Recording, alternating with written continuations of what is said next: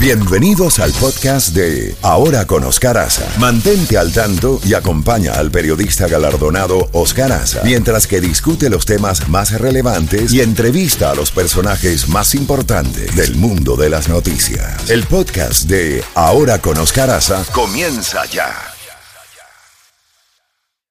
Bueno, son las 8 eh, y 30 minutos y ya tenemos a la licenciada Marta Soto, editora y jefa de la Unidad Investigativa del Tiempo de Bogotá, autora de varios libros de investigación, ganadora de numerosos premios de periodismo investigativo y económico. La tenemos desde Bogotá.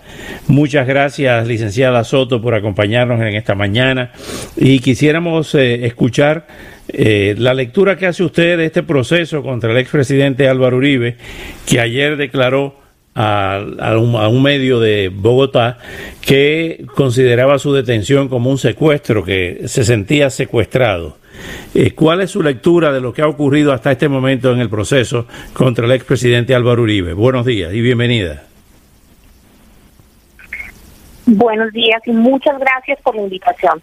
Pues mire, eh, este tema, este caso, eh, que definitivamente no tiene antecedentes en la historia judicial colombiano, un expresidente con medida de aseguramiento, tiene dos filones muy claros. Uno es político y el otro es judicial. Permítanme abordar primero eh, el escenario judicial. Lo que estamos viendo acá, sin duda alguna, es yo creo que la muestra de que eh, las diferentes ramas del poder en Colombia son independientes y fuertes. A pesar de que estamos hablando de la cabeza del partido de gobierno, de uno de los políticos más influyentes en las últimas dos décadas, sin lugar a duda, eh, de la historia del país, de un hombre que indudablemente le cambió la historia del país en términos eh, de orden público cuando llegó Álvaro Uribe a la presidencia de Colombia, eh, la guerrilla de la FARC pues estaba extendida en varias zonas del país, lo mismo en paramilitarismo.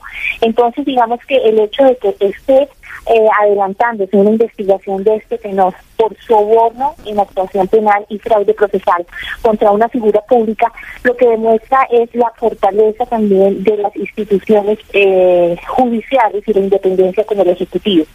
Habría que entrar a mirar ya detenidamente qué tan, eh, tantas evidencias, qué tan sólidas son las evidencias eh, en este caso, y lo que sí está claro es que está probado que un abogado de Álvaro Uribe, el señor Diego Cadena, que antes eh, pues representó a grandes narcotraficantes eh, extraditados incluso, pagó a testigos.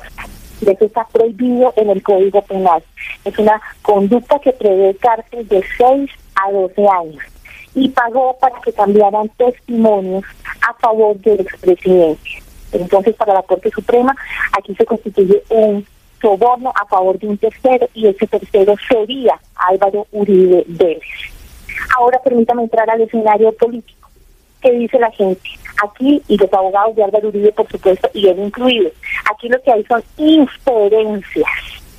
Eh, no pueden decir que Álvaro Uribe fue el determinador de esa conducta de ese abogado. Además dicen que el abogado no dio soborno, sino ayudas humanitarias y viáticos a unos testigos pero en el tema político las cosas son más complicadas. Es una es el líder del partido de gobierno, el que hizo el guiño para que el presidente ya esté sentado donde está sentado hoy, es eh, un, tiene una bancada influyente eh, en el Congreso y además es el suena terrible, pero hay que reconocerlo, el dueño del 50% de la votación en Colombia que tiene polarizado al país desde hace mucho tiempo. Ahora, licenciada Soto, lo que hemos escuchado por aquí afuera, en el exterior, es que esta es una, mm, una especie de retaliación, de vendetta política contra Uribe por parte de algunos jueces de la Corte Suprema por hechos del pasado, que el objetivo también es eh, salir del gobierno de Iván Duque. En el caso de Venezuela, se habla de participación del gobierno de eh, Nicolás Maduro, inclusive a través del caso de Alex Saab, esto es una madeja bastante complicada, que tenía penetrada inclusive a la policía y las Fuerzas Armadas de Colombia. ¿Cómo ve todo ese enrevesado eh, panorama eh, político entre Venezuela, Colombia, el caso de Alex Saab, el caso de la FARC y del ELN operando en territorio venezolano, eh, porque eh, resumiendo lo que dicen es que mientras el presidente está en arresto domiciliario, pues eh, los dirigentes de la FARC que no acataron el acuerdo de paz andan sueltos, en libertad. Bueno, Sí, bueno, digamos que esa es una, eh, hay también eh, maneras de defender al presidente. Él tiene un equipo de abogados que está, eh, digamos que atacando eh, la decisión de la Corte Suprema y está mirando incluso escenarios internacionales y acciones legales como la tutela, incluso referendos, y también que renuncie al Senado para que quede fuera de la órbita de la Corte Suprema y vaya a la justicia ordinaria. Eh, otra parte de la defensa es la que usted menciona.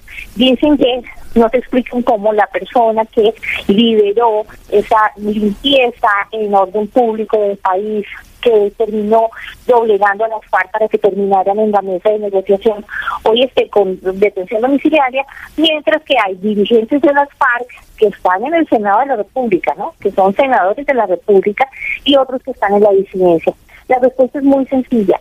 No se puede mezclar una cosa con la otra. El hecho de que haya miembros de las FARC en el Congreso de la República son consecuencias de un proceso de paz avalado por el país, eh, impulsado y necesario para acabar una guerra de más de 60 años, la guerrilla más poderosa, no solamente de Colombia, sino de la región. Eh, y el hecho de que haya unas disidencias, eh, son disidencias que se están combatiendo. Entonces, esto es una estrategia política válida para algunos, para otros exagerados, que se venga a comparar una cosa con la otra. En cuanto al tema SAP y Venezuela, eh, si bien se ha hablado de algún tipo de infiltración de Alex Saab en la policía o en estamentos de inteligencia, no tiene absolutamente nada que ver con el caso Uribe, eh, pues es lamentable lo que está pasando no solamente con el tema SAP y el apoyo al régimen de Nicolás Maduro, sino también con eh, la incursión del ELN y el apoyo que el ELN le está dando a ese régimen, pero directamente con el tema eh, de Uribe no han mezclado esos dos elementos que en todo caso ocupan la agenda en Colombia. Nosotros le hemos eh, llevado el pulso al tema de SAP en Cabo Verde de las investigaciones minuto a minuto. El presidente Uribe, el, expresidente Uribe, dijo ayer, y citamos, yo estoy preso por una violación a ocho garantías procesales y por diez testigos que han comprado o han intentado comprar al senador Cepeda de la FARC y están todas las pruebas. Estoy ante un secuestro. Esto lo dijo, fin de la cita. Eh, ¿Cuál es su opinión sobre estas declaraciones del presidente Uribe? Bueno, eh, él habla del secuestro como un símil, entonces es una analogía lo que estoy haciendo, porque cuando a una persona le, la privan de la libertad sin tener alguna causa es un secuestro y él insiste en que eh, el proceso en su contra es un montaje.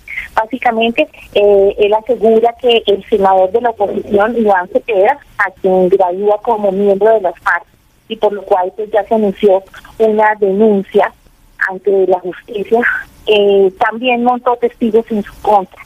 Aquí yo creo que para aclararle un poco a su amplia audiencia, lo que están diciendo es que iban a las cárceles, tanto el abogado Uribe como el senador Iván Cepeda, a reclutar testigos para que testificaran o en contra o a favor de Álvaro Uribe, o en contra o a favor de Iván Cepeda.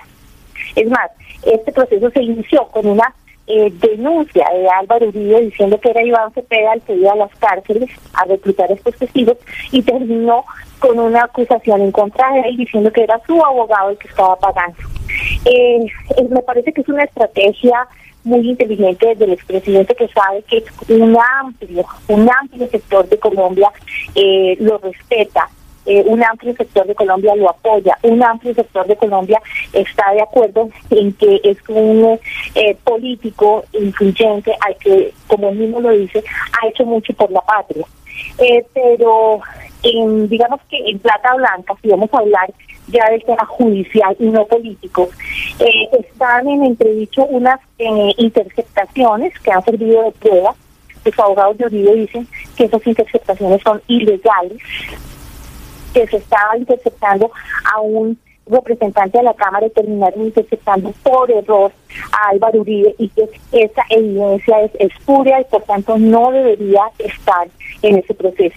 Agregan además que no hay eh, pruebas de que Álvaro Uribe hubiera ordenado sobornar a ningún testigo.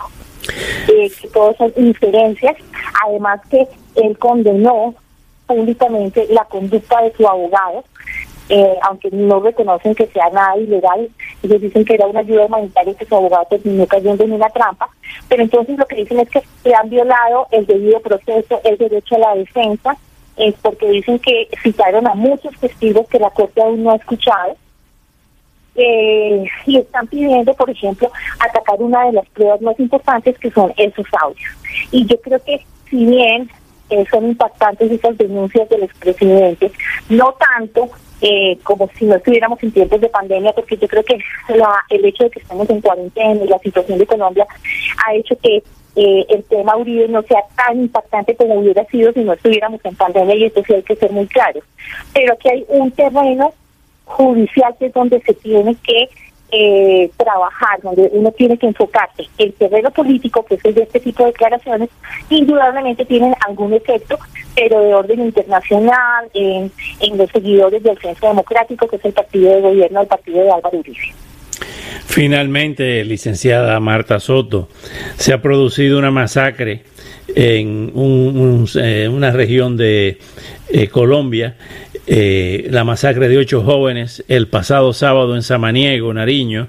¿Qué se ha sabido de eso? Ayer fueron, ayer o antier fueron sepultados ante una masiva manifestación de duelo. ¿Qué, qué ha pasado ahí?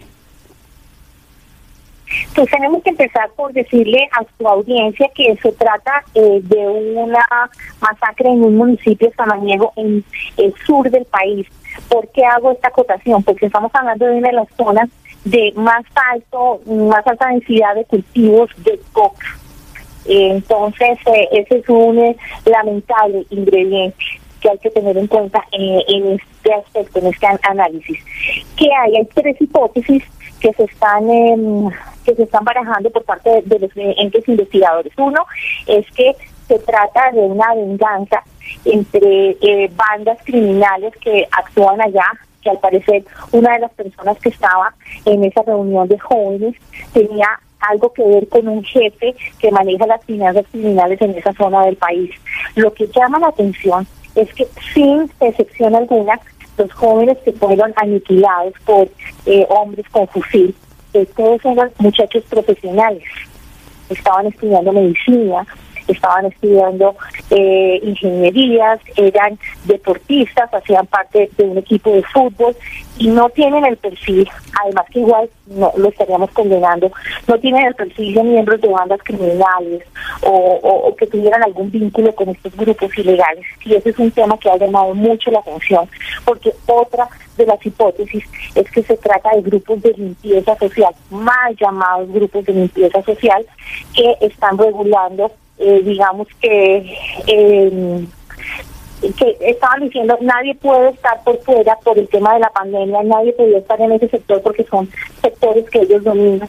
Entonces, esas son otra de las hipótesis. Valga la pena aclarar que es la segunda masacre en menos de 10 días que se produce en Colombia.